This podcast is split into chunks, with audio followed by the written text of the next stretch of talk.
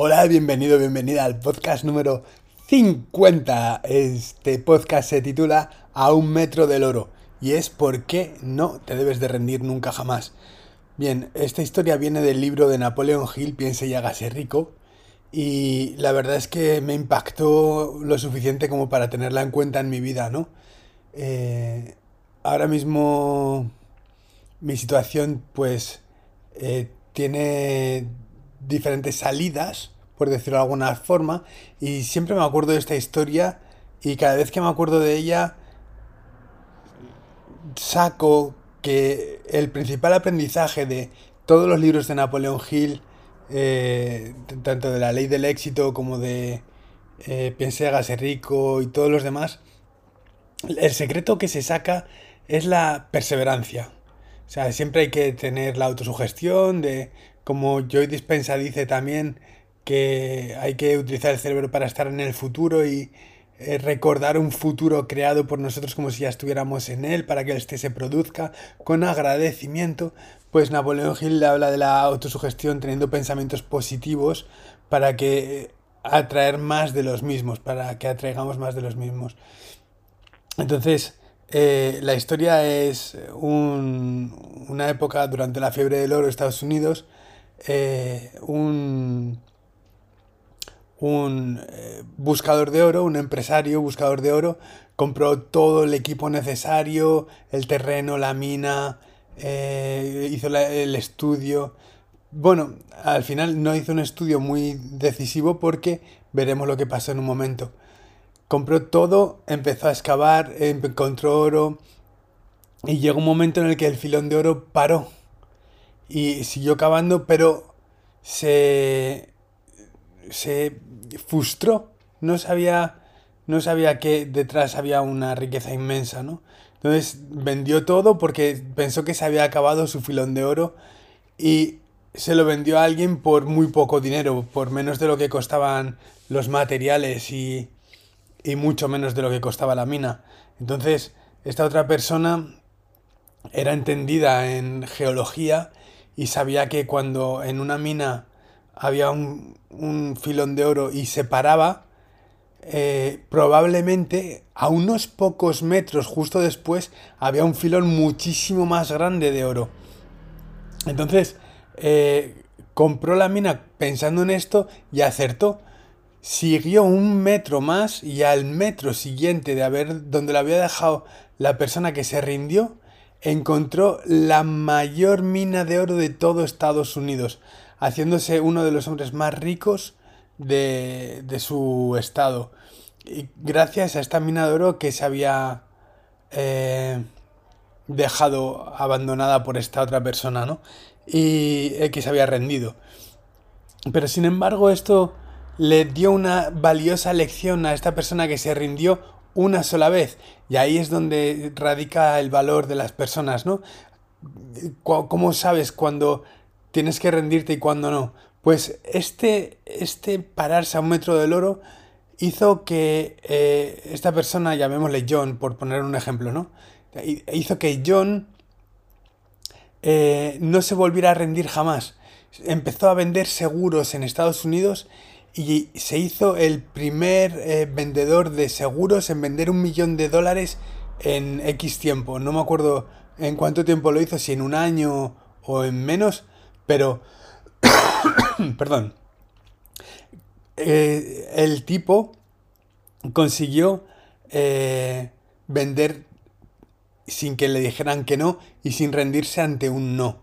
Esto le sirvió, es un aprendizaje que le sirvió para toda su vida y al final le fue bien porque decidió no volver a rendirse jamás. Aprendió una lección a costa de haber perdido un montón de dinero y una gran oportunidad.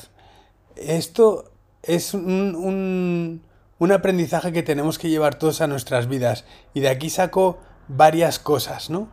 Eh, la primera es que si, te está costando crear tu lista o eh, estás eh, teniendo problemas en crear una audiencia eh, determinada, simplemente persevera, no, no, tienes que rendirte. En algún momento encontrarás tu voz, encontrarán tu voz, encontrarán lo que están buscando en, en tu conocimiento, en tu contenido y hará que se comparta mucho más y que eh, llegue a muchas más personas. En esto no tengas eh, poca esperanza, sino al contrario, ten mucha esperanza de que cuando se termine el primer filón de oro, llegará un filón mucho más grande. Y luego trae otro aprendizaje que está escondido también entre las líneas de este relato de Piense y hágase rico es que detrás de cada fallo o detrás de cada fracaso hay en sí la semilla de un éxito de igual eh, importancia o tamaño que el fracaso que se ha tenido. Quiere decir que si aprendemos del fracaso, tenemos un éxito superior a lo que nos ha, lo que hemos perdido, a lo que nos ha pasado. Entonces, es, fantástico esto porque dices, bueno, entonces eh, Dios existe y siempre está a nuestro favor porque o ganamos o aprendemos. y si lo que aprendemos es a no rendirnos y a encontrar en nuestros fracasos los mayores éxitos o éxitos de tamaños equivalentes, ¿por qué vamos a frustrarnos? ¿Por qué vamos a decir que no merece la pena esto o que es muy duro o que eh, no merece la pena el tiempo invertido o que cualquier otra otro tipo de excusa, cualquier otra excusa, ¿por qué vamos a, a hablar así? No, simplemente confía que sepas que lo que estás haciendo, si está llevándote a tus objetivos, está bien. Eh, en el camino te vas a ver muchas veces solo o sola. Y, esto puede ser natural, pero nunca dejes de agradecer porque eh, siempre vas a tener a Dios contigo y es, es, lo más bonito que nos puede pasar, ¿no? Y es amar a Dios, amarnos a nosotros mismos y amar a los demás en este orden, ¿no? En amar a los tres a la vez, pero sobre todo a Dios, que ese amor a Dios nos dé amor a nosotros mismos y que podamos amar con ello a todos los demás para que se multipliquen las bendiciones para todos, ¿no? Entonces, sin entrar en ningún tipo de religión, simplemente eh, aconsejo dar las gracias por todo lo que nos pasa, porque cuando agradecemos estamos en un estado de fluir hacia nosotros cosas que nos gustan, porque cuando agradecemos, y lo dice la película de secreto también, cuando agradecemos cuando nos hacen algo que nos gusta o nos dan algo que nos agrada. Entonces, si, eh, si tu mujer eh, te da caricias y tú se lo agradeces, ella te va a querer dar más caricias. Pues lo mismo con el universo. Si tú estás agradeciendo constantemente todo el rato, aunque parezca que es por nada, pero que, tengas la emoción y la sensación de agradecer, aunque sea por la sonrisa de un niño, por la longevidad de una pareja de viajecitos que te encuentres que, estén eh, dados de la mano mientras caminan, por un perro que va moviendo el rabo, cualquier cosa, eh, si, si es que con tal de agradecer, es la sensación la que atrae hacia ti más de lo que necesitas. Si estás todo el día quejándote, eh, prueba a no quejarte durante 21 días. Si es demasiado, prueba una semana nada más. Y si, es, si esa semana has podido, prueba dos semanas más que son 21 días. Ya verás cómo hay cambios fabulosos en tu vida. Yo lo he intentado varias veces y la verdad es que se me olvida como a, a los 4 o 5 días ya estoy que no le presto atención al reto, pero sí que es un reto fabuloso que, hacer y es, es, algo difícil, no es como decir solo sí o no o a alguien, ¿no? Que ahí está el reto también durante un fin de semana decir a todo que sí o a todo que no, para que veas las dificultades que hay en responder siempre en afirmativo o siempre en negativo sin un control eh, cualitativo o equitativo, sin un control eh, mental de lo que estás respondiendo, O personal, de, que tengas eh, esa capacidad de respuesta adaptada a tus decisiones, ¿no? A tu mejor eh, respuesta. Entonces, es como todo, o sea, si no te quejas, pues vas a, a tener que agradecer mucho porque tienes mucho que agradecer, pero todos estamos acostumbrados a encontrarnos de vez en cuando alguna persona que se queja por todo y la verdad es que no es agradable, apetece colgar el teléfono y decir, mira, déjame en paz o bueno, eh, ya hablamos en otro momento o mejor cuando termine de trabajar ya mm, cada uno para su casita y a mí no me llames que ya bastante más quemado el cerebro con todo lo que te has quejado y que no has hecho más que quejarte. Y hay personas que, que, que se quejan, que nos quejamos demasiado muchas veces, ¿no? Y es normal cuando a, a veces no sabemos cómo salir de un problema o cómo salir de una situación. Pero eh, si perseveramos en lo que queremos con gratitud, tenemos muchas probabilidades de llenar esos espacios en los que antes nos quejábamos, en espacios en los que empezamos a atraer otra energía a nuestra vida. Entonces, eh, si cambiamos uno por otro es más fácil que crear un vacío y eliminar el vacío, porque la eliminación del vacío no implica una nada, sino implica que hay un vacío que hay que llenar y cómo se llena con la mente. La mente que es es el cuerpo actuando como siempre. Entonces, si eh, actúas como siempre con tu mente y con tu cuerpo, pues puedes esperar que, que tengas los mismos, los mismos resultados de siempre. Por supuesto, no puedes esperar nada más. Entonces, si quieres que las cosas cambien, tienes que cambiar las cosas en tu vida. Y por eso, esta lección de no pararse a un metro del oro es lo más importante que, que puedo compartir hoy porque ya sea en el matrimonio, ya sea en, eh, en una relación de amistad, ya sea eh, en un negocio, ya sea en un emprendimiento, ya sea en un deporte, sigue un metro más, o sea, no te pares. Y si tienes que parar, sigue mañana pero no abandones. Si tú has fijado una ruta, confía en ti, confía en que la ruta que has trazado es la ruta correcta. Y cuando, eh, cuando estás en el camino, hay veces que no ves eh, más allá de lo que iluminan los faros del coche, porque es de noche, o no ves más allá de la siguiente curva en, en el camino, pero tienes que confiar en que el camino está ahí y que llegarán los medios adecuados para conseguir todo lo que te propongas. Y así es, las cosas van llegando según, según se van creando en el camino. Entonces, tan solo quiero decirte que tienes muy buena mente, que tienes eh, muy buen criterio al estar escuchando esto y al estar aquí eh, al día de hoy conectado o conectada a tus altavoces, a tus headphones, a tus cascos y eh, recibiendo esa información para decirte que sí que puedes, que no, no tienes que rendirte porque tu criterio es el bueno. O sea, tú has tomado una decisión. Sabes que la decisión es, eh, pues quizás, seguir en ese trabajo mientras creas tu propio negocio y no abandonar tu propio negocio. ¿Vale? Quizás no sea el momento de dejarlo todo por el negocio porque tiene que arrancar de alguna forma. Pero arranca, sigue, no pares. Y sobre todo, eh, no permitas que nadie robe tus sueños. Sabes que muchas veces compartimos nuestros sueños, compartimos nuestras metas con otras personas y no deberíamos de hacerlo.